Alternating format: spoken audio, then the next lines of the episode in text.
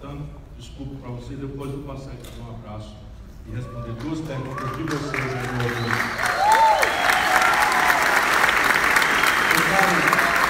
Professor Marlon Rodrigues, muito obrigado pela, pela expressão de boas-vindas. Eu quero cumprimentar um companheiro de quem eu tenho o privilégio de ser amigo e que é orgulho da nossa bancada. Ele tem uma já extensa folha de serviços prestados a Mato Grosso do Sul, seja dirigindo o Detran, seja secretário de Segurança Pública, e é um parlamentar modelo. Nós do PDT temos nele um espelho de decência, de comportamento reto na defesa dos interesses nacionais tão agredidos e dos interesses do povo mais pobre do Brasil. Eu quero cumprimentá-lo com muita alegria, meu caro amigo, meu caro deputado Dagoberto, que é orgulho, volto a dizer, do nosso partido. É muito bom para mim dizer isso aqui na sua terra e entre os seus. Se não posso mais fazer um protocolo extenso, deixa eu só destacar aqui uma figura extraordinária que o Brasil inteiro que tem compromisso com a ciência, que tem compromisso com a tecnologia, que tem compromisso com a, a, vamos dizer, o, iluminismo, especialmente em tempos obscurantistas de, de terra é, plana, de, de, de, vacina fazendo não sei o quê, eu quero cumprimentar o melhor da inteligência brasileira, que é essa Mato Grossense do Sul, feita filha, professora Leocardo. É uma honra muito grande repartir o momento consigo. Sua fama, sua obra não E quem, como eu, tem compromisso com o ensino universitário, sabe do seu valor e sabe do seu, do seu papel fundamental para que essa instituição hoje fosse tão importante quanto é para o, não só para o Mato Grosso do Sul, mas para o centro-oeste brasileiro e, portanto, para o Brasil demais autoridades civis, militares e eclesiásticas, né? Dizia antigamente nos comícios lá do Rodrigo Paraguaçu. Vamos conversar sobre o Brasil e a necessidade de um pensamento acadêmico engajado conosco.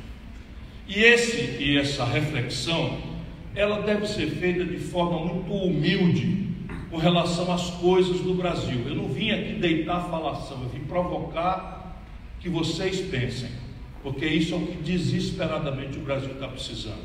Que a gente se livre das ilusões de que paixões, amores ou ódios extremos, radicalismos, simplificadores terão algum dia a capacidade de encaminhar uma boa coisa para o problema brasileiro.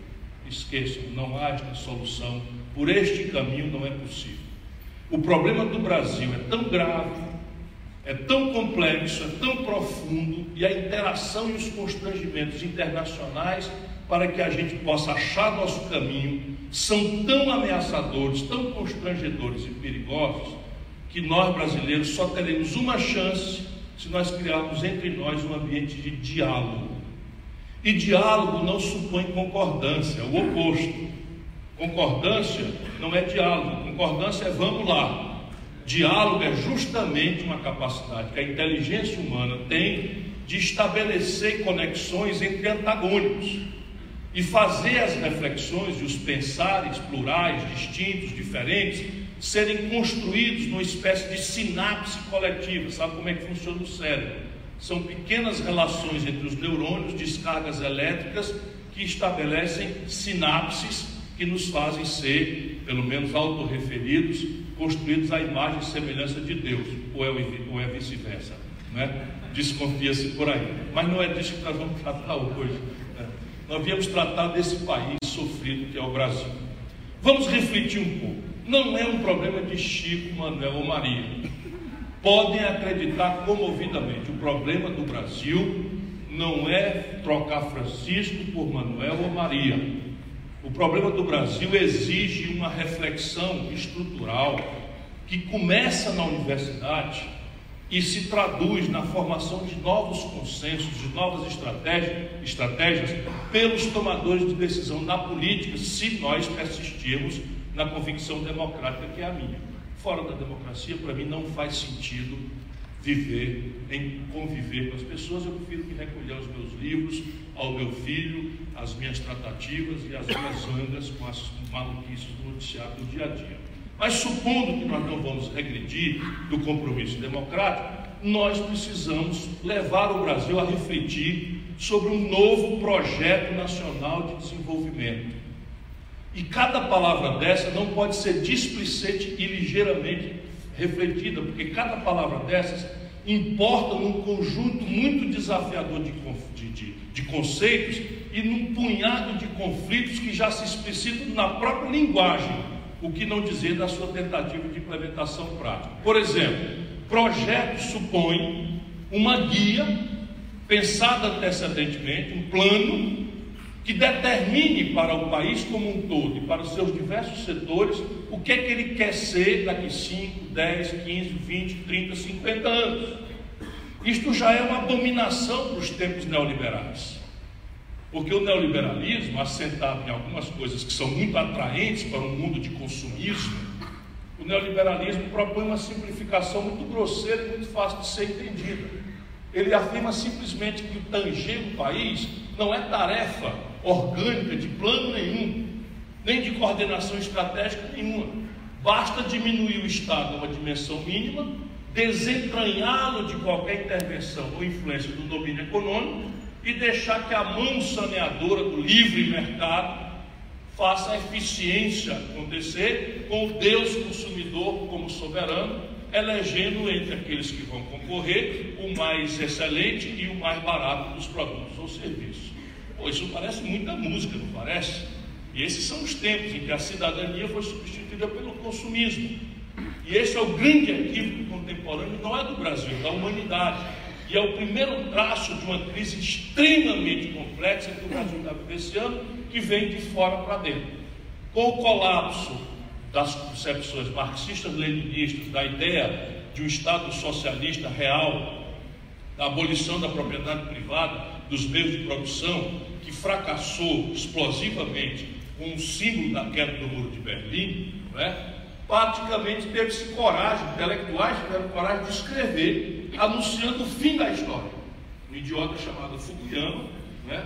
que eu encontrei nessa experiência no, no estrangeiro, afirmou isso despudoradamente ali no princípio da década de 90, porque para ele, com o fim da ilusão socialista real, as, as, as instituições liberais do Atlântico Norte tinham se provado as instituições vencedoras e únicas, cabendo a toda a humanidade apenas tentar replicar, imitar, copiar essas instituições vitoriosas no enfrentamento da Guerra Fria, especialmente.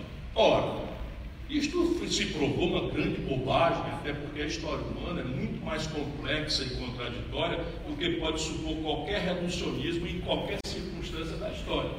Mas o fato é que isto faz o encontro da tempestade perfeita. O Brasil colapsou sua estratégia de desenvolvimento e a ditadura impedia que o país refletisse sobre essa estratégia de desenvolvimento. Porque para celebrarmos um mínimo consenso crítico, nós precisamos aviltar a agenda do país ao mínimo de possibilidade de nos entendermos.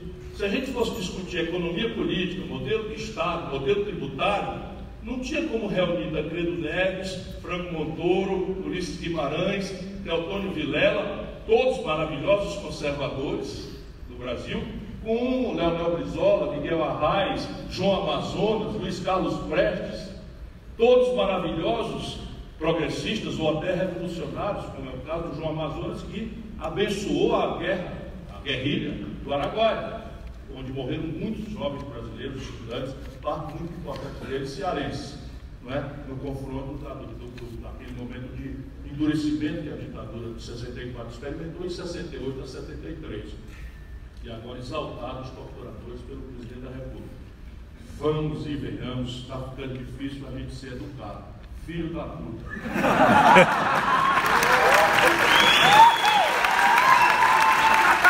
Esse gigante torturavam mulheres. E a gente não pode deixar por menos. Acredito, com todo respeito, que perdoe as madames, as senhoras aqui presentes, os senhores mais sensíveis, mas se a gente não denunciar a si mesmo com essa rudeza, nós podemos deixar que por omissão alguém acredite que é possível contemporizar com a pior, a pior, a pior, a pior degradação de uma alma humana, que é torturar um ser humano importante, seja por qual pretexto foi, qualquer que seja a circunstância, isto para mim é absolutamente abominável. Voltando aqui ao sangue moderado. Não, porque quando eu me lembro dessas coisas, eu tenho que sair, senão eu vou ter um infarto. Né? O Brasil foi apanhado numa crise muito grave, que era uma crise estrutural, que vale a pena a gente frequentar, ainda que por mais breve possível que seja, para a gente voltar um tema muito mais da solucionática, como dizia o Dada Maravilha, do que da problemática. A palavra solucionática não existe, vocês sabem. Então, o Dada Maravilha dizia, para cada problemática deveria haver uma solucionática. Eu quero mais conversar sobre solucionática hoje do que sobre problemática. Mas para a gente entender a boa solução, é preciso entender o problema, senão o médico não vai tratar bem a doença se não fizer um bom diagnóstico. Então veja bem, o Brasil, impulsionado por um projeto de desenvolvimento que foi rabiscado nos seus valores fundamentais na Revolução de 30, e às vezes vocês, especialmente, são muito jovens, a maioria esmagadora, parece que nós estamos falando de uma história muito remota. Mas, sob o ponto de vista histórico, isso foi anteontem. Em 1930, é muito importante a gente saber, o Brasil era um país absolutamente diferente do que nós somos. Nós éramos um país em que 82% do nosso povo morava no campo e apenas 18% na cidade, 18%. E a nossa economia, salvo um espasmo absolutamente exótico, só para provar como exceção à regra, o Brasil não tinha indústria. Era uma economia rural, de subsistência, nosso povo vivia produzindo para comer e os nossos excedentes exportáveis eram extraídos da monocultura, da cana-de-açúcar lá para cima e do café mais para o sudeste e sul do Brasil. E a estrutura política que dominava o país era uma oligarquia assentada no latifúndio e nesta monocultura. E ela desenhou um tipo de democracia brasileira que era uma democracia absolutamente fajuda. Por exemplo, as mulheres não tinham direito de votar, só podiam votar os homens de bem, ou seja, os proprietários, momento, não era homens de bem no sentido oposição a mal, era homens de bem no sentido oposição à pobreza, ter bens. Né?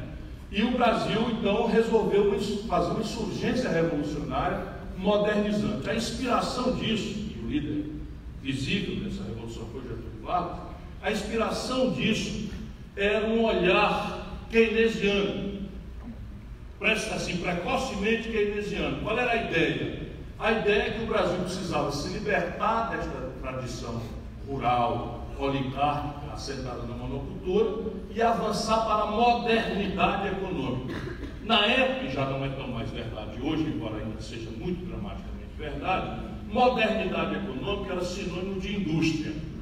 Então, o Brasil, para nós entendermos o desafio presente hoje, se impôs a tarefa, em cima do nada, de virar uma nação moderna industrial. Qual foi o caminho que nós escolhemos para perseguir isso? De novo, forte influência do pensamento acadêmico mais arejado do mundo. Que os políticos perderam a noção de que o Bolsonaro anunciou com pouca circunstância o fim da era dos especialistas. Tem que ser. Chega de especialista, esse negócio de técnico aqui já deu. É um negócio, vocês riem, porque é um negócio pode de outro jeito não. Ou você diz outro palavrão nesse ponto da palestra, ou ri. Então vamos rir dessa vez, eu já respondi na cota. Então, o Brasil resolveu fazer uma indústria. Qual era a indústria? Ora, tudo que o Brasil comprava do estrangeiro com grande volume estava dando uma pista de qual era a indústria que podia nascer no Brasil. Se o Brasil comprava um milhão de pás, picaretas, facões, inchadas, que é o rudimento de metal mecânica, que nós não tínhamos, a não ser artesanal, estava claro que cabia fazer uma fábrica de foice, martelo, sem qualquer trocadilho, né? inchada, inchada e facão, que é esse rudimento metal mecânico, que o Brasil tinha capacidade de fazer uma fábrica disso de 2 milhões de unidades. Um milhão resolvia o nosso mercado interno, estava revelado pelas importações, e o outro milhão era o excedente que nós íamos exportar para o mundo, caminho pelo qual o Brasil iria enriquecer. Então nós desenhamos um mapa de substituição de importações. Veja, eu não estou fazendo história passiva, como a história verdadeira sempre foi. Isso aqui são lições para o desafio futuro do Brasil, o desafio presente do Brasil, como vocês vão observar. Então nós fizemos um mapa, tudo que o Brasil comprava do estrangeiro com grande volume, nós íamos tentar doravante produzir aqui dentro e de uma forma maior do que a gente precisava, porque a gente ia abastecer com nossa própria produção e íamos gerar um excedente para exportar. Problema número um, de onde é que veio o dinheiro para pagar esse negócio aí? Os políticos brasileiros têm uma tradição deplorável de, nesse momento, não querer conversar. Então, assim, de onde é que vem a grana para pagar esse negócio olhando para os capitais privados brasileiros, lá como hoje, eles eram extremamente exíguos, muito precários. O Brasil tem uma longa e centenária tradição de baixo nível de poupança nacional. Poupança é o que sobra de tudo que a gente produz e tudo que a gente consome num dado ano. E a poupança é que vai dizer do volume do investimento que você vai fazer. Igual a coisa da gente, não é assim? A gente ganha, é, ganha e gasta, o que sobra a gente guarda para fazer uma melhoria, ou puxar aqui, botar um filho na universidade, botar um filho para fazer um estágio no estrangeiro, classe média, enfim. No país funciona, perdão os especialistas, eu estou tentando ser muito simples, o Brasil então não tinha poupança nacional. Resolvemos então tomar um atalho. Qual era o atalho? A falta de poupança nacional, nós vamos financiar a estratégia modernizante tomando dinheiro emprestado lá fora. Vamos entender isso, porque isso é um drama contemporâneo do Brasil. Começa lá atrás, sistematicamente, o Brasil tomou uma decisão, nós vamos tomar dinheiro emprestado. Na época não parecia um disparate. Por quê? Porque o dinheiro lá fora tinha uma personalidade radicalmente diferente dos capitais financeiros eletronizados do tempo moderno. Eram capitais de muito longo prazo e de custo muito baixo.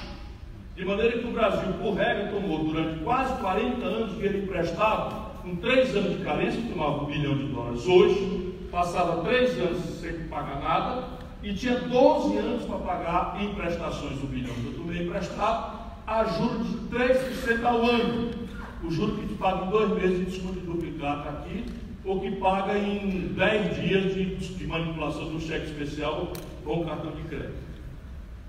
Em 10 dias a gente paga no cartão de crédito mais juros que o Brasil pagava por ano para tomar o dinheiro. Então pensaram no uso do tempo. Qual é o erro? Eu tomo um bilhão de dólares emprestado na valsa, abro uma petróleo Brás, que quatro anos, quando eu precisar começar a pagar, o faturamento de um ano dela já pagava o que eu estava devendo, ainda tinha 12 anos para frente.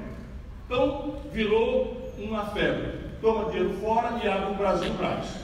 Uma eletricidade Braz, uma telefonia Braz, uma petróleo Braz, uma estrada Braz, e, enfim, as universidades Braz, tudo isso foi nascendo à base desta lógica da época. E nós tínhamos um outro problema, uma outra variável desse modelo, que é o nacional desenvolvimentismo, a industrialização forçada pelo Estado, que era o fato que surge na realidade humana de que os ciclos tecnológicos, ou seja, a sofisticação tecnológica dos produtos e serviços, se sucedia com muita paciência e lentidão.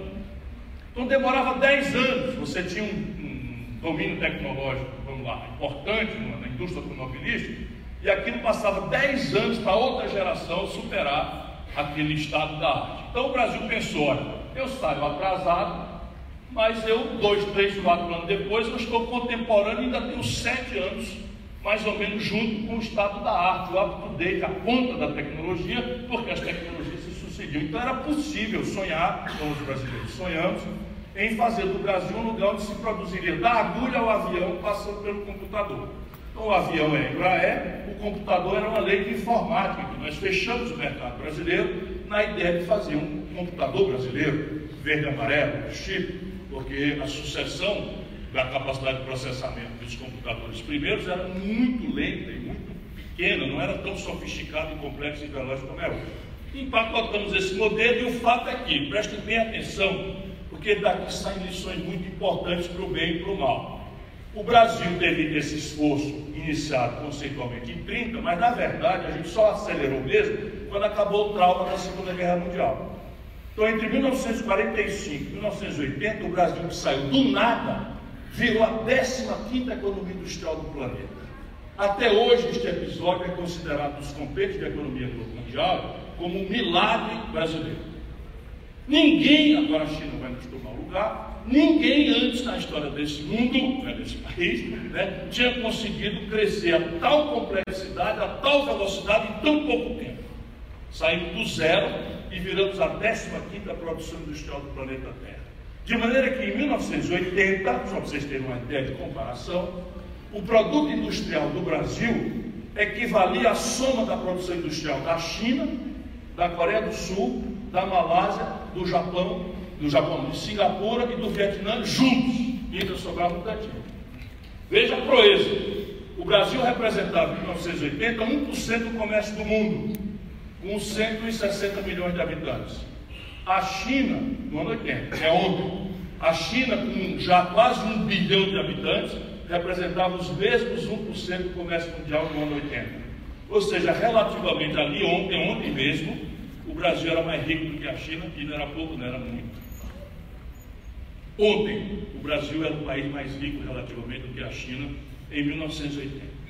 E de 80 para cá, o que, que acontece? O Brasil que cresceu até 14% ao ano, mas na média cresceu 6, 7% ao ano, nesse período de 45 a 80, o Brasil cai, e isso é importante para a gente ver que não tem importância Chico, Manel, Rosa ou Maria.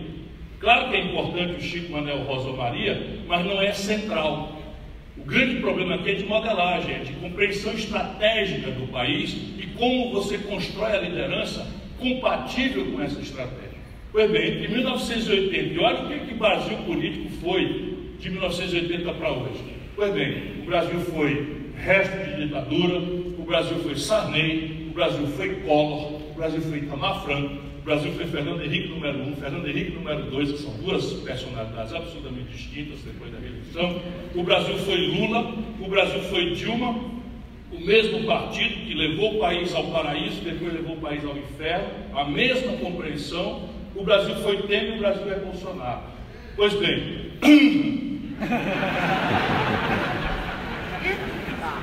estou falando aqui como professor, certo? É uma liberdade de cátedra. O fato é que, desfocando a ideia personalista, o que é que aconteceu com o Brasil? Nós que vimos crescendo a 6,5% em média, chegando a crescer a 14%, despencamos para 2,2% de crescimento ao ano, do ano 80 para hoje. Como é? Não entendi. Não, estou falando média. Porque o stop and go é muito grave, mas quando a gente distancia-se para observar o objeto com, a, com o distanciamento crítico acadêmico, nós vamos encontrar essa estatística. O Brasil entre 80 e hoje cresce a 2,2% ao ano em média. Pouco importa as tremendas mudanças da política, o país estagnou. Porque no mesmo período nós crescemos a população, gosto de vocês, a 1,7% ao ano. Ou seja, o Brasil praticamente coloca 1 milhão e 700 mil jovens no mesmo período por ano no mercado de trabalho. E a riqueza cresce 2. Se eu cresce 2 a riqueza e 1,7% a população, a riqueza por cabeça estagnou. Se nós tivéssemos instituições perfeitas de distribuição de renda, nós diríamos que o Brasil do ano 80 para cá está parado, na média. Mas nós temos as piores instituições em matéria de distribuição de renda das economias organizadas do planeta Terra, na minha opinião. No Brasil, cinco pessoas hoje têm fortuna equivalente às posses de 100 milhões de brasileiros. Não há precedente disso em nenhum lugar do mundo. Portanto, além da queda, pois, nós não crescemos e estamos concentrando brutalmente um pouquinho que crescemos na mão de poucos. E isso produziu uma legião de desertados, multidões de excluídos, de pobres, de miseráveis, que são abordados de forma ciclicamente como objeto ao cliente. A direita vê esse povo como objeto, e uma certa esquerda que também perdeu a audácia de pensar de convocar a sociedade a amadurecer uma estratégia e assumir os riscos de um conflito político que está indo se referindo no Brasil desde então, o que é que acontece? Vê o povo como cliente.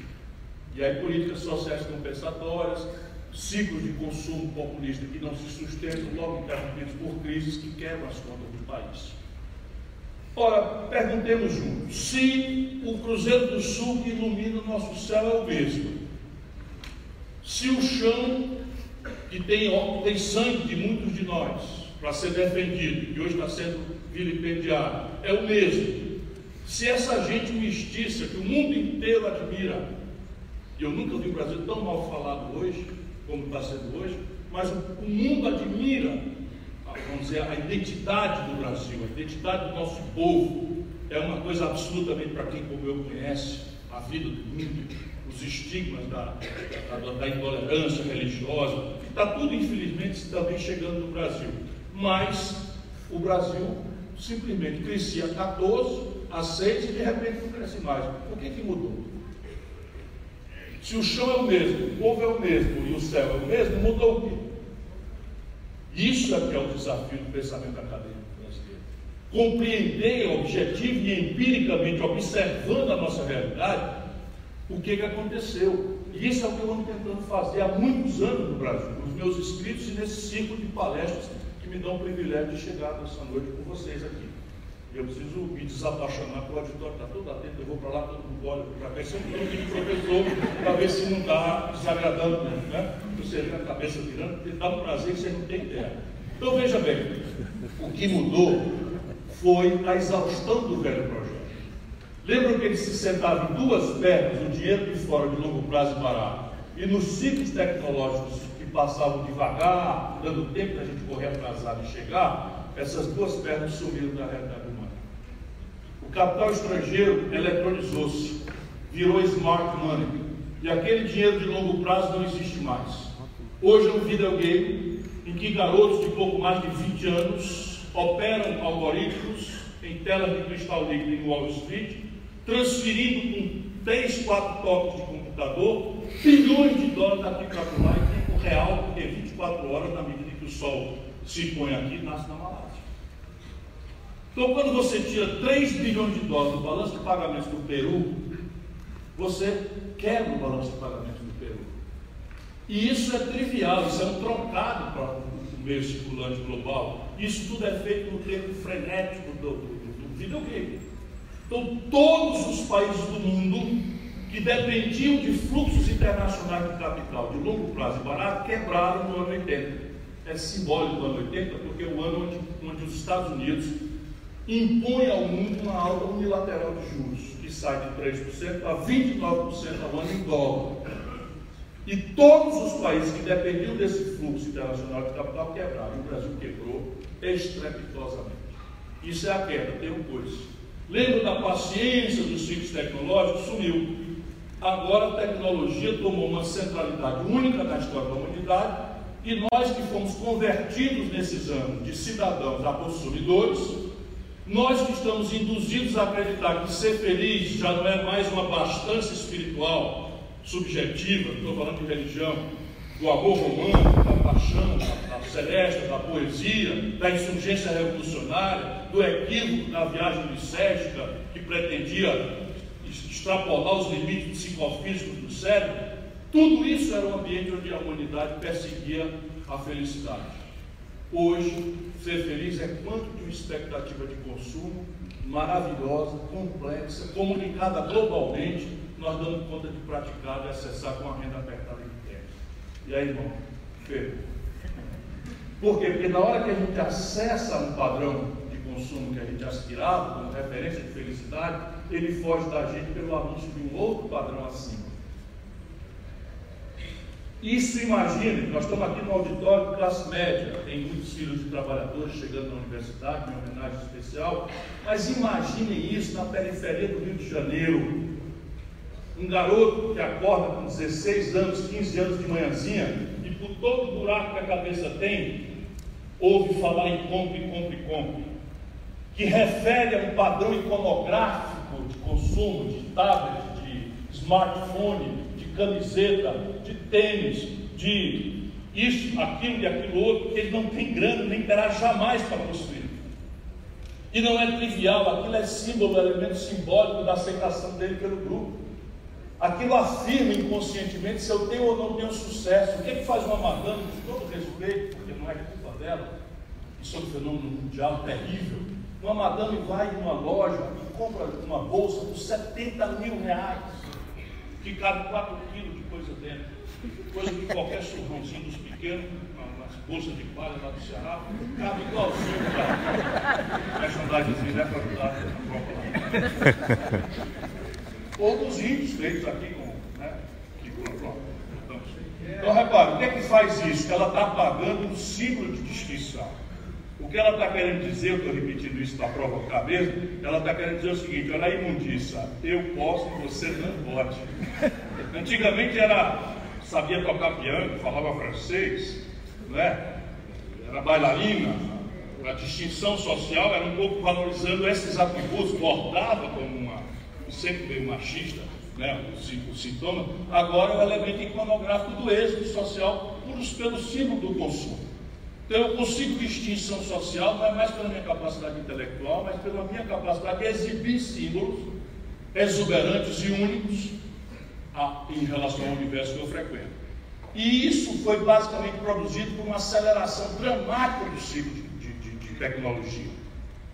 E aí o Brasil quebrou. Quebrou porque o dinheiro não existia mais, quebrou porque a tecnologia foi embora e nós paramos.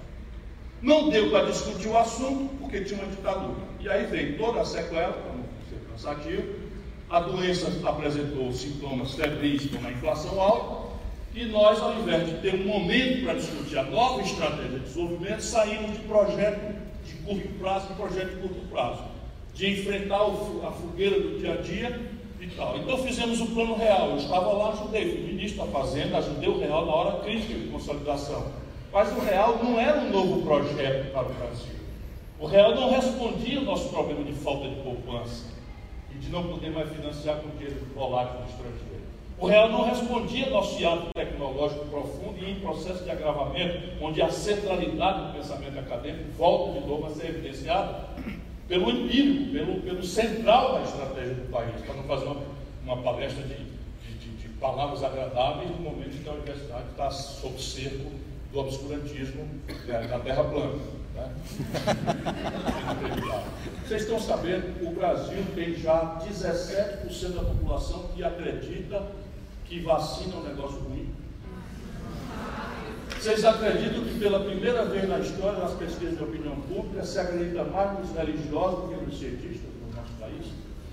Então não pense que é pouco grave, não, é gravíssimo esse momento que nós estamos vivenciando no Brasil. Ele impede ideia exemplo de mudança, que é o que eu estou dizendo, e vou terminar com isso eu vou terminar com minha lealdade.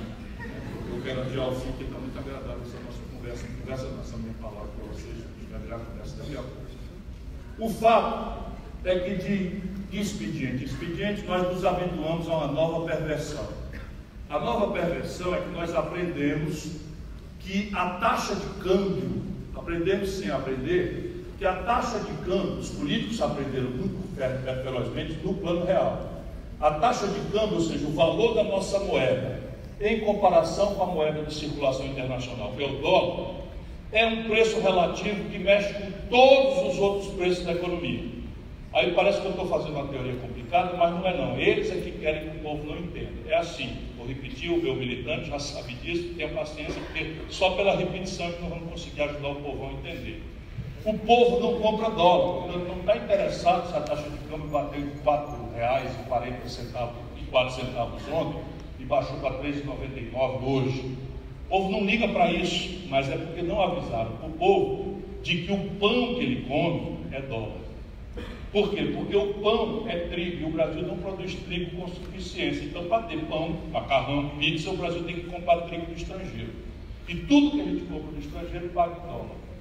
Então, se eu preciso de um real para comprar um dólar de trigo, o preço do pão equivale a isso. Se eu de repente, como nós temos assistido, preciso de quatro reais para comprar o mesmo dólar de trigo, o preço do pão, da pizza, do macarrão sobe quase quatro vezes. A gente não compra dólar, mas a gente anda de ônibus. O Brasil comete o seguinte desatino, hoje em processo grave de aprofundamento, de manter, nós que somos um país de autossuficiência extraordinária em petróleo, estamos com 30% da nossa capacidade de industrialização do petróleo, transformação do petróleo em gasolina, gás de cozinha, diesel, querosene de aviação, nas nossas refinarias, nós estamos com 30% delas parados e estamos importando do estrangeiro, em dólar, 300 milhões de barris de gasolina, óleo diesel por ano. Resultado prático, eu precisava de um real para comprar um, um dólar de óleo diesel, na hora que eu preciso de 4 reais para comprar o mesmo dólar do óleo diesel, o diesel é o principal insumo da passagem de ônibus. Então eu não compro dólar, mas ando de ônibus.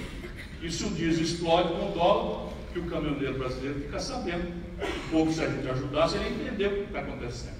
Por que, que a gasolina chega a 5 reais na bomba e depois vai, vai cair na variação do câmbio? O Brasil não compra dólar, mas destruiu a sua indústria de centro de tecnologia e matéria industrial de saúde.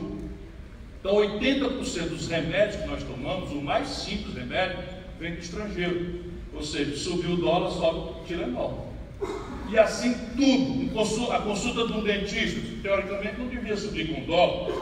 porque é um não trade, é um não comercializável, não se exporta uma consulta de dentista. Porém, os pozinhos, o instrumental, o foco cirúrgico, a anestesia, todos os insumos do dentista brasileiro são importados do estrangeiro. Resultado, ele quer cobrar 100 dólares por consulta, porque ele precisa repor seus estoques. Se o dólar está a 1, custa 100 reais a consulta. Se o dólar está a 4, custa 400 reais a consulta. Então, percebe como isso é dramaticamente popular? Aí os políticos descobriram esse truque. Então, eu não construo nenhum caminho estratégico para o país, porque isso dá um trabalho fenomenal, como nós vamos propor agora no fim, e eu vou manipular a taxa de câmbio, depreciando a nossa moeda de forma, ou apreciando a nossa moeda de forma artificial, porque eu crio um estímulo ao consumo popular e o povo vai achar que isso danado e bom. Isso foi o que o Fernando Henrique fez.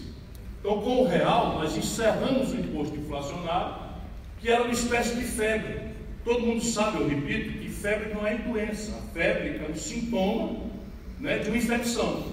Então a gente tem que tratar a febre, vira uma convulsão, etc. Mas tratando a febre, leva, leva o paciente para o médico, porque tem que fazer uns exames aí e olhar se é infecção na garganta, é no rim, é na urina, sei lá, é uma infecção. E o plano real, mal comparando, foi só um antipirético. Ou seja, nós atacamos com muito êxito a febre, que era a inflação altíssima que era negociada no Brasil. Preparamos o doente para ser levado para fazer sua, o seu diagnóstico, que é a cirurgia, porque se trata de caso de cirurgia, é o novo projeto nacional de desenvolvimento que substituísse aquele velho projeto que morreu. E o Fernando Henrique ficou tão popular porque essa grana, que era uma espécie de imposto, ficou no bolso do povo. Em 24 horas do lançamento real, todo mundo estava 25, 30% mais rico menos pobre, porque esse era o tamanho do imposto inflacionário mensal. E todo mundo desconfiado de que aquilo é só para ganhar a eleição, por toda a razão que já tem feito várias vezes no Brasil, imediatamente vai todo mundo ao consumo. A base produtiva do país se desmilinguindo, o consumo explode, como é que resolve isso? Abrimos uma lógica de importar do estrangeiro, volumosos e crescentes né, elementos. Por exemplo, nesse auditório aqui, tem mais celular do que gente. Eu até já achei um camarada no auditório e disse, eu não tenho celular. Eu disse, meu irmão, me dê um autógrafo. Mas a minha, meu argumento continua válido porque eu tenho dois. Eu ando com dois para poder me comunicar direito aí e tal, e esconder o número de alguém, um, outro não e tal. Pois bem, todos os celulares, não importa que sejam montados em São Paulo e Manaus, são importados. Toda a química fina, meio de diagnóstico médico, tudo é importado. Toda a eletroeletrônica, toda a microeletrônica, todos os meios de diagnóstico médico, maquinária, ressonância, ressonância, tomografia, ultrassom, tudo importado. Então, o resultado disto é que explode a conta do Brasil em dólar, porque tudo importa é pago em dólar, e você não tem o dólar para pagar, porque nós estamos crescentemente destruindo a indústria nacional brasileira. Sabe aquela indústria que era um terço do PIB lá em 80 e que equivalia à mesma indústria da China, da Coreia do Sul, da Malásia, Singapura e Vietnã juntos? Hoje a China é 12 vezes a indústria brasileira, só ela.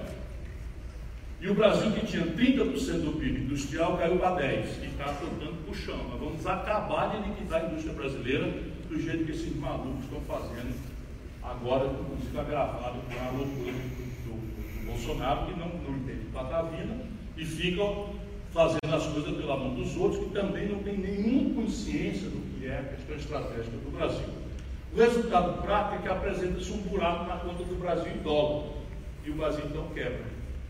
Como é que um país quebra? Ele é uma instituição permanente, ele não fecha, ele não vai embora, mas ele quebra fazendo com que a moeda desse país que está quebrado se desvalorize violenta e abruptamente em comparação com a moeda estrangeira. E quando você desvaloriza brutalmente, você faz com que os preços das coisas, pelo que eu expliquei, pão é trigo, trigo é dólar, se o dólar sobe o preço em real, o preço sobe. Então todos os preços sobem e a partir do Fernando Henrique, que é incrível, mantido em vigor pelo, pelos 13 anos do PT, pelo Michel Temer e pelo Bolsonaro, isso é inacreditável. Fernando Henrique, Lula, Dilma, Michel Temer e Bolsonaro têm a mesma concepção e as mesmas pessoas. É um negócio inacreditável. O chefe do Banco Central do Lula foi o Meirelles, meu amigo, que foi ministro do, do Temer, que foi candidato a presidente, que é secretário do Dória. Alguma coisa está errada. O Levi, que foi secretário do Sérgio Cabral, medíocre, diretor do Bradesco, veio ser ministro da Fazenda da Dilma. Compreende o que eu estou dizendo? Quer dizer, então você, a falta de projeto estratégico do Brasil faz com que a gente fique nesta capitulação, nessa rendição, as figurinhas carivadas que fazem a apologia desse modelo, que acabou de liquidar a Argentina e vão acabar de liquidar o Brasil se a gente interromper. Para bem dizer, eu entrei numa brincadeira na internet, que eu vou reproduzir aqui, estou sendo transmitido aí, é o seguinte, eu mais o professor Gustavo Castanhão da Universidade Federal de Juiz de Fora, estamos oferecendo ele 10 mil e eu mais 10, que é de graça, porque não vem, ninguém vai tomar, 20 mil reais para quem mostrar um país do mundo que tenha experimentado o neoliberalismo que não tenha, não tenha quebrado. Um só.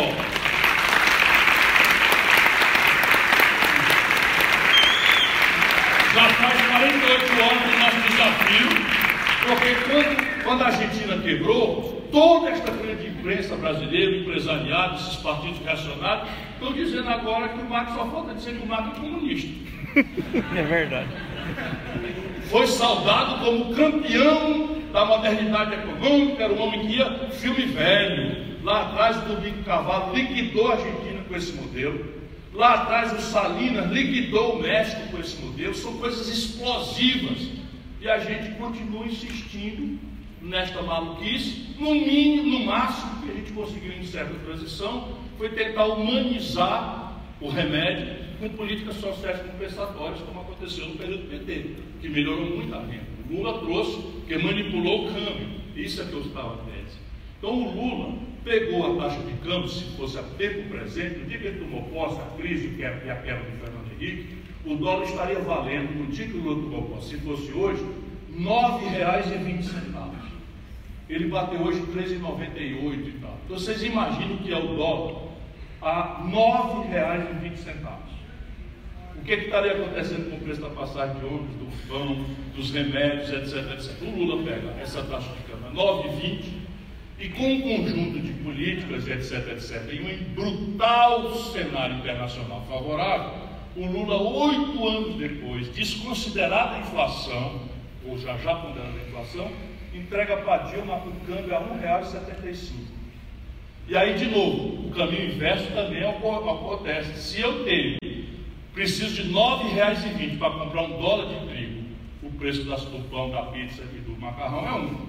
Se eu de repente preciso de R$ 1,75 apenas para comprar o mesmo dólar de trigo, eu na prática multipliquei por 4 minha capacidade de consumo. Isso explica a popularidade do, do ciclo Lula.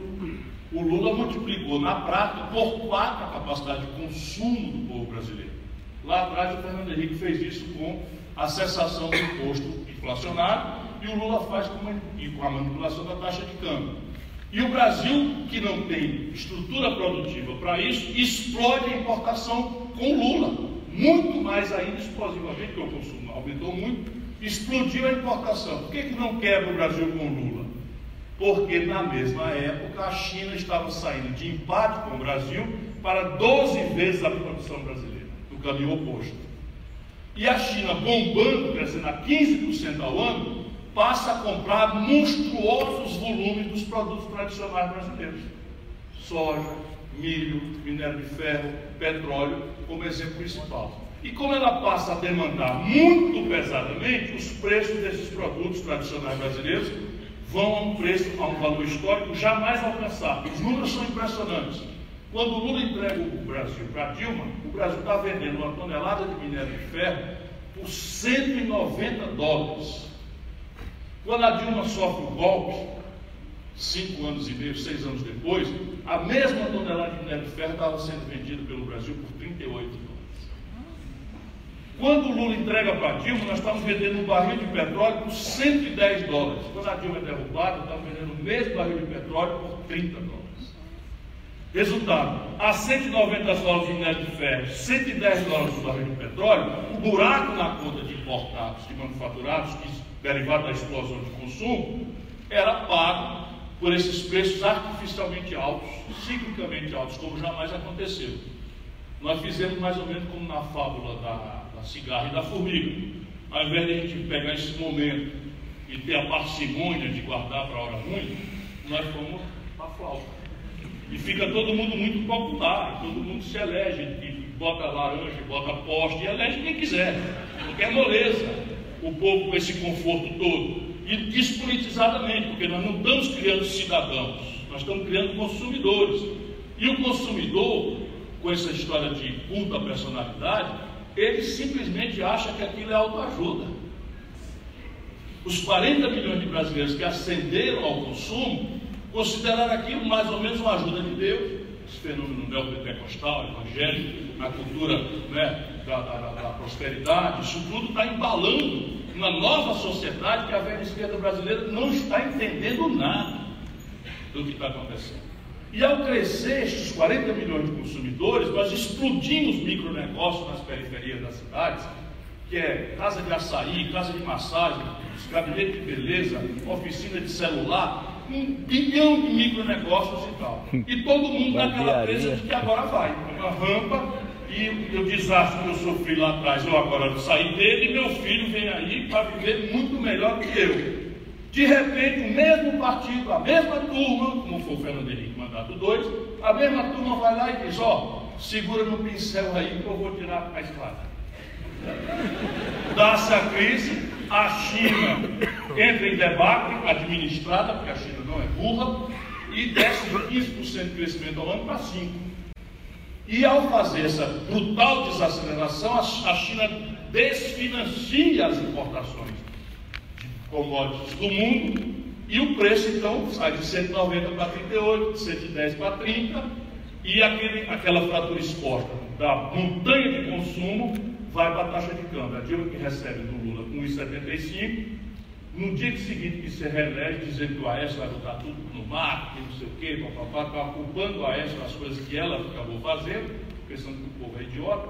A Dilma, que é uma pessoa honrada, mas zero experiência, nunca tinha tido eleição na vida, uma equipe trágica, não compreende nada do país, e essa tragédia adicional do Brasil. De repente, o Brasil, se vocês repararem, transformou a presidência da República no estágio em lugar de estágio. Então, qual é a experiência da Dilma? Nenhuma, veio a ser presidente. A do Lula, francamente, esse foi bom, não foi ruim não, mas qual é a experiência do Lula? Veio ser presidente. Bolsonaro administrou uma bodega das pequenininhas e tal, teve muito sucesso. Não, aí então vem ser presidente. Tem alguma coisa muito grave no Brasil. Quer dizer, você, você eu, eu, por exemplo, admiro muito os malabaristas. Eu acho o malabarismo uma coisa que o meu cérebro não consegue entender. Menino aqui no sinal faz assim, pá, pá, pá, pá, e joga e pega fogo e não sei o quê, e ele faz com cinco, com sete, com Eu acho aquilo um espetáculo, mas definitivamente eu não tenho coragem de levar meu filho de três anos para ele fazer uma cirurgia de apendicite. Compreende o que eu estou dizendo? Quer dizer, uma coisa é ser um belo animador de auditório, outra coisa é administrar um país complexo no meio de uma confusão dessa, liderar um, um debate sobre a estratégia de desenvolvimento do país. E isso explica o tempo contemporâneo brasileiro. E agora? Agora nós temos três tarefas de fundo e quatro tarefas de partida. Primeira tarefa de fundo nós precisamos matar uma vez por todas a ilusão de que nós vamos ser salvos. Por isso que eu fiz, fiz história, é para falar de hoje. Toda a agenda Lula, Dilma, Bolsonaro, sempre se ressalvando que com Lula houve um atenuante muito importante de sensibilidade social que me comove. Mas estratégia de desenvolvimento também não aconteceu. O Brasil seguiu se desindustrializando do mesmo jeito, de maneira que hoje nós somos menos de 10% do PIB industrial, o que já foi 30%. E nenhum país sem indústria, cadeias produtivas complexas, sustenta desenvolvimento. Simples assim. Não existe experiência de desenvolvimento com países que aceitam especialização produtiva de ser meros fazendas e minas dos outros.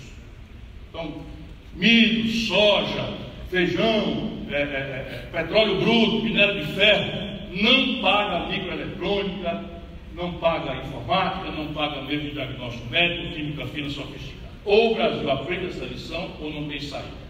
Mas a mais amarga lição é de que não dá mais para adiar a ideia de que sem poupança nacional nós não temos como financiar mais nossa estratégia de desenvolvimento. Então, toda a lógica deles é fazer uma Manual do Bom Moço Internacional, porque nós seríamos salvos da tragédia socioeconômica do Brasil pela emergência do capital estrangeiro. Nunca houve isso na história da humanidade. O que mais me choca é isso. Dizer, toda uma política, com amarguras tremendas do ponto de sacrifício que a sociedade mais pobre já não aguenta, para teoricamente atrair capitais externos. Nunca houve isso na história da humanidade. Nenhum país do mundo sustenta o desenvolvimento com base no capital dos outros. E construção de nível de capital doméstico não é consequência das forças da gravidade, é consequência de arranjos institucionais que a política faz ou deixa de fazer. Só a política é capaz de fazer bem feito ou mal feito. E por isso a gente não pode deixar que o jovem brasileiro se desencante da política. E eles trabalham isso todo dia, porque a política é o fio desencapado, a política é o elemento instável. Porque na democracia, de repente, o povo pode inclinar a cabeça e mudar tudo. E eles querem que os jovens, especialmente, imaginem que a política é um parqueiro de pilantra, um bandido num lugar de só onde só vai bandido, porque não existindo vácuo, o poder vai ser exercitado por alguém que não tem a legitimidade que só a política produz. E aí está, nove generais ministros, e acabando de liquidar o Brasil, inclusive entregando preciosidade que os militares nos deram, como a Embraer, né, para, para, o capital estrangeiro, esquartejando a Petrobras para entregar o capital estrangeiro de forma criminosa. Por quê? Porque não há concepção. Então, construir um nível alto de poupança tem a ver com conflito político. Quer ver? Sabe qual é o déficit do Brasil esse ano com o Bolsonaro? Apesar da Previdência Social, vamos supor, que seja aprovada pelo Senado, Sabe quanto será o déficit ano que vem? 140 bilhões. Ou 150 bilhões. E o Brasil vai começar a colapsar serviços essenciais, como, por exemplo, suas universidades federais. Ou os custeios do SUS. Porque a taxa de investimento já está reduzida ao menor volume da história. O Brasil, esse ano, está investindo o menor volume da história, menos de um terço de 1%. E ano que vem vai piorar. Portanto, o desequilíbrio será de 150 bilhões de reais. Eles estão prometendo economizar com a Previdência em 10 anos um trilhão. A renúncia fiscal que o Temer fez para a Shell, que vai apropriar o pré-sal que foi conquistado à custa de muito dinheiro público brasileiro, é de um trilhão de reais em 10 anos. Simples assim, só por coincidência, um trilhão, um trilhão. Trata-se de que senhor você quer servir, ou a que senhor a política brasileira está permitindo que o poder nacional sirva. Sabe quanto é a renúncia fiscal, ou seja, devo e não pago de impostos no Brasil? 386 bilhões de reais por ano.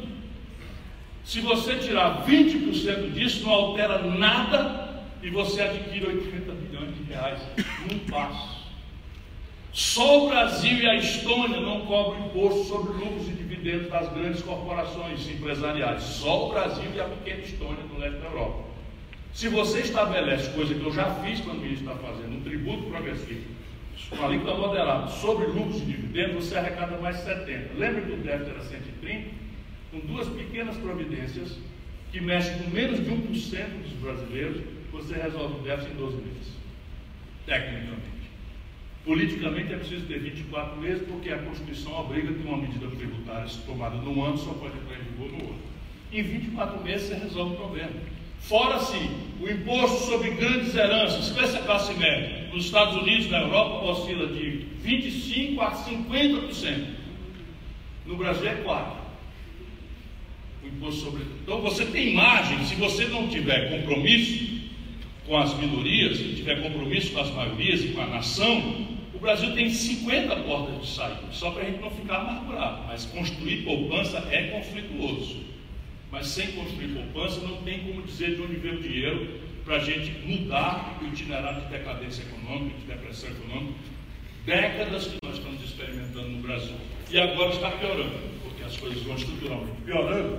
E nós estamos a pior década dos últimos 120 anos no Brasil em matéria de crescimento são números. O Brasil está, nesse ano, completando os últimos 10 anos, a pior década dos últimos 120 anos em matéria de desenvolvimento econômico. E essas coisas só tendem a piorar se nós não interrompermos esse itinerário de imbecilidade e de prevalência do obscurantismo e da burrice na guia dos interesses estratégicos do Brasil. Segunda providência, planejar uma coordenação estratégica entre governo empoderado, sadio, democraticamente forte, com um empresariado convergente com o consenso que nós celebramos de qual é a estratégia de desenvolvimento do país e trazendo uma academia comprometida com produzir as respostas técnico-científicas que o desafio da retomada do desenvolvimento vai nos impor. De novo, a universidade toma uma centralidade. Nenhum país do mundo se, se expandiu, cresceu, sustentou o desenvolvimento sem essa convergência. Às vezes ela é explícita, como os planos quinquenais na China. Às vezes ela é escondida na retórica dos americanos, mas os americanos são a potência que são pela compra governamental a pretexto de defesa e da corrida aeroespacial, especialmente, e da questão da saúde. Toda pesquisa básica é paga pelo governo, porque eles têm um mecanismo aceitado de transferência de patentes públicas para a indústria regular transformar isso em produtos e ganhar um Mas sem o governo não, se, não existiria a América poderosa que existe hoje.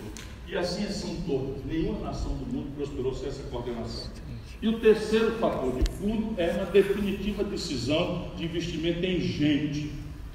Isso significa o seguinte: a Colômbia, um país mais pobre que o Brasil, nosso vizinho e irmão, vizinho assim, avizinhado e irmão, a Colômbia tem 42% dos seus jovens de 18 a 25 anos matriculados no ensino superior. O Brasil tem 16%. Sendo que isso é um número absoluto. Se você olhar a qualidade da jovem brasileiro, inclusive com equívocos de transferência de dinheiro público via ProUni, FIES, etc., etc., para financiar conglomerados privados de educação, que não tem comprometimento maior com qualidade, aí dá vontade de chorar. Tamanho é o é, é, jogar dinheiro fora que está acontecendo. 82% dos meus colegas bacharéis em direito se submetem ao exame de ordem não estão passando 82 de cada 100 garotos, depois de todo o sacrifício de fazer uma faculdade, dos pais esfolando de sacrifício, ele próprio ralando para estudar de noite, vão para fazer o exame de ordem e 82% não passam. Aí vão virar motorista de Uber, que é o emprego do Bolsonaro. Vocês não têm dúvida, o emprego que o Brasil está gerando é esse emprego precarizado da uberização da economia do Brasil. Quem duvidar, quando sair daqui, preste atenção na, na velocidade dos garotos de moto correndo com aquela caixa nas costas para ganhar cinco reais por entrega. Na melhor hipótese, num bom sexta-feira, eles vão ganhar 15, 15, 20 reais, quatro entregas, já correndo o risco de morrer. E isso é único, a única coisa que está surgindo na economia brasileira nesses últimos anos. Né? Não é só o Bolsonaro, Michel Temer, e infelizmente tudo começa a tragédia com a reversão na Dilma, que não entendeu nada da interação da crise. Isso são as três tarefas de fundo o ponto de partida. Quatro motores precisam ser cuidados pelo governo brasileiro nesse projeto. O Brasil hoje está proibido de crescer os tais, acima dos tais 2% por essas quatro interdições. Primeiro, quando o Brasil cresce, 60% do crescimento é puxado pelo consumo das famílias. E o consumo das famílias é uma imediata variedade, é uma imediata consequência de emprego e renda e crédito. As três coisas estão colapsadas. O emprego, 14 milhões de desempregados. A informalidade, 32 milhões de brasileiros na informalidade. O crédito, 63 milhões e 500 mil brasileiros com nome sujo no SPC. Sabe que dia o mercado tem condição de resolver isso, esse espontaneísmo neoliberal? Neva. Porque o Brasil também, sob o governo que se refere, se refere à esquerda, Fernando Henrique, social-democrata e tal, permitiu o crime de que 85% das transações financeiras do Brasil se concentrassem em apenas cinco bancos. E esses bancos hoje administram a nova escravidão. Qual é? O camarada está devendo, tomou um empréstimo para comprar uma coisa na Casa Bahia de 500 reais, não paga, vem multa, correção monetária, juro, etc, etc, está devendo 2.500 reais e entrou com o nome no SPC. Vai fazer uma ficha do emprego, sabe que se a ficha dele for preenchida e ele for procurar no cadastro positivo, ele está negativado. Então ele vai lá no Serasa, entra no leilão e paga uma, duas, três prestações, adquire o nome limpo, preenche a ficha, paga os absurdos de juros, etc, etc, depois inadive de novo, e aí a escravidão é de crédito. Não precisa fazer favor de concessão, nada, coisa, embora o Brasil faça para os ricos uma por ano. Nos últimos 20 anos, todos os anos, o Brasil dispensou imposto dos grandes, no chamado refis. e o, e o pobre, as famílias não podem.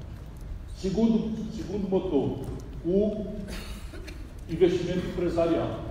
Está colapsado por duas razões. Primeira, óbvio, 66% de capacidade instalada apenas ocupados. Ou seja, o Brasil tem capacidade de produzir 100 geladeiras e só tem mercado hoje para produzir 66. Vocês acham que vai ter investimento para abrir uma outra fábrica de geladeiras se as fábricas estão aí produzindo 66 da capacidade de 100? Então, com capacidade instalada ociosa, não tem chance de ter investimento. Mas existe uma outra interdição, é que é inédito o volume de débitos vencidos do setor privado brasileiro. Nunca houve na história do Brasil um tal nível de inadimplência empresarial, de novo pela mesma razão. O governo impõe uma taxa de juros impagável e o sistema financeiro vive dessa nova escravidão. Se o governo não entrar nisso para reestruturar essas dívidas, também não haverá investimento privado. Terceiro motor, investimento público. Só para vocês terem uma ideia, esse ano o Brasil vai, mal importamente, com o menor investimento da história, terminar o ano com 130 bilhões de reais de déficit. Portanto, onde é que vai vir o dinheiro para fazer as obras, 24 mil obras paradas no Brasil?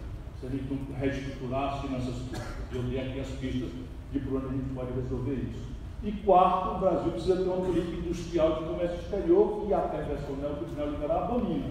Mas por que nós precisamos? Por tudo que eu gastei o tempo de vocês explicando que se crescer a gente importa do estrangeiro. E ao importar, a gente quebra o país porque não tem o dólar para pagar. E aí caímos na estagnação. Portanto, nós temos que ter uma política industrial que nos permita, agora com muito mais dificuldade do que no passado, mas há cadeias produtivas de potencialidade global que o Brasil está destruindo nesse momento. Complexo industrial da defesa. A gente já gasta bilhões de reais para equipar as Forças Armadas. Por que, que a gente não faz esses bilhões de reais serem gastos de forma dirigida para gerar uma indústria nacional de natureza da defesa? Que inclusive busque no mundo ambientes de preferência comercial industrial desse setor. Só para vocês terem ideia, três anos atrás a China deu uma concorrência para fornecer os uniformes do exército brasileiro. Essa licitação foi cancelada, mas nós chegamos ao limite do fundo do poço do rudimento tecnológico básico que é pedalar uma máquina de costura, é o GIM, não existe não. Para costurar uma fábrica, nem precisa ser essa boniteza toda, nós perdemos a competição com a China. Vocês imaginam onde é que vai vir o dólar para pagar isso? Então, o complexo industrial da saúde, por isso que eu repisei tanto. 80% que o Brasil importa tem patente vencida. Você pega lá em Ponta Porã, pega o Instituto Federal de Educação, vocaciona ele para a engenharia reversa e abre os princípios ativos, abre os complexos industriais de patente vencida e copia. A lei do menor esforço, que é por onde começou a industrialização do Japão, da China, da Coreia, foi copiando. Lá ele nem obedece propriedade intelectual. Aqui eu estou propondo só uma coisa onde a propriedade intelectual está vencida.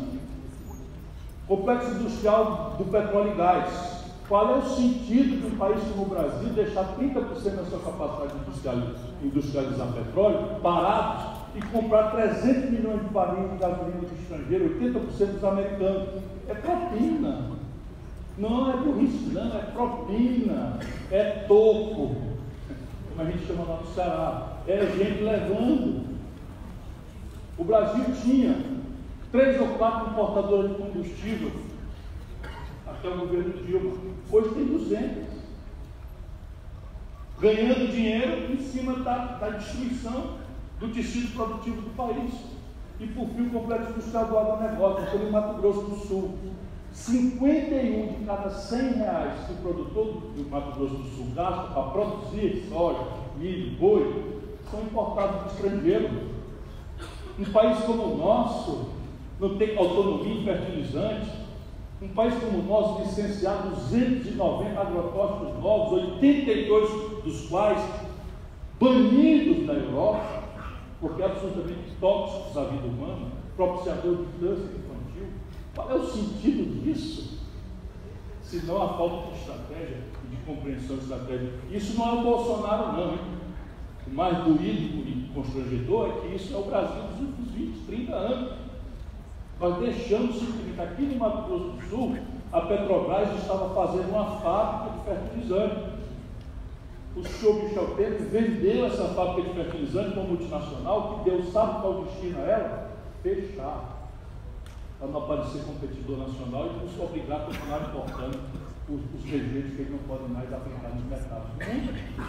Então, aqui estão caminhos. O que nós precisamos é construí-los. E para construí-los, nós precisamos de um grande entendimento, um grande diálogo, conforme o que demonstrar, e que a universidade ilumina e a inteligência toma a decisão e não o preconceito, a burrice, o ódio, os paixões. Obrigado pela atenção.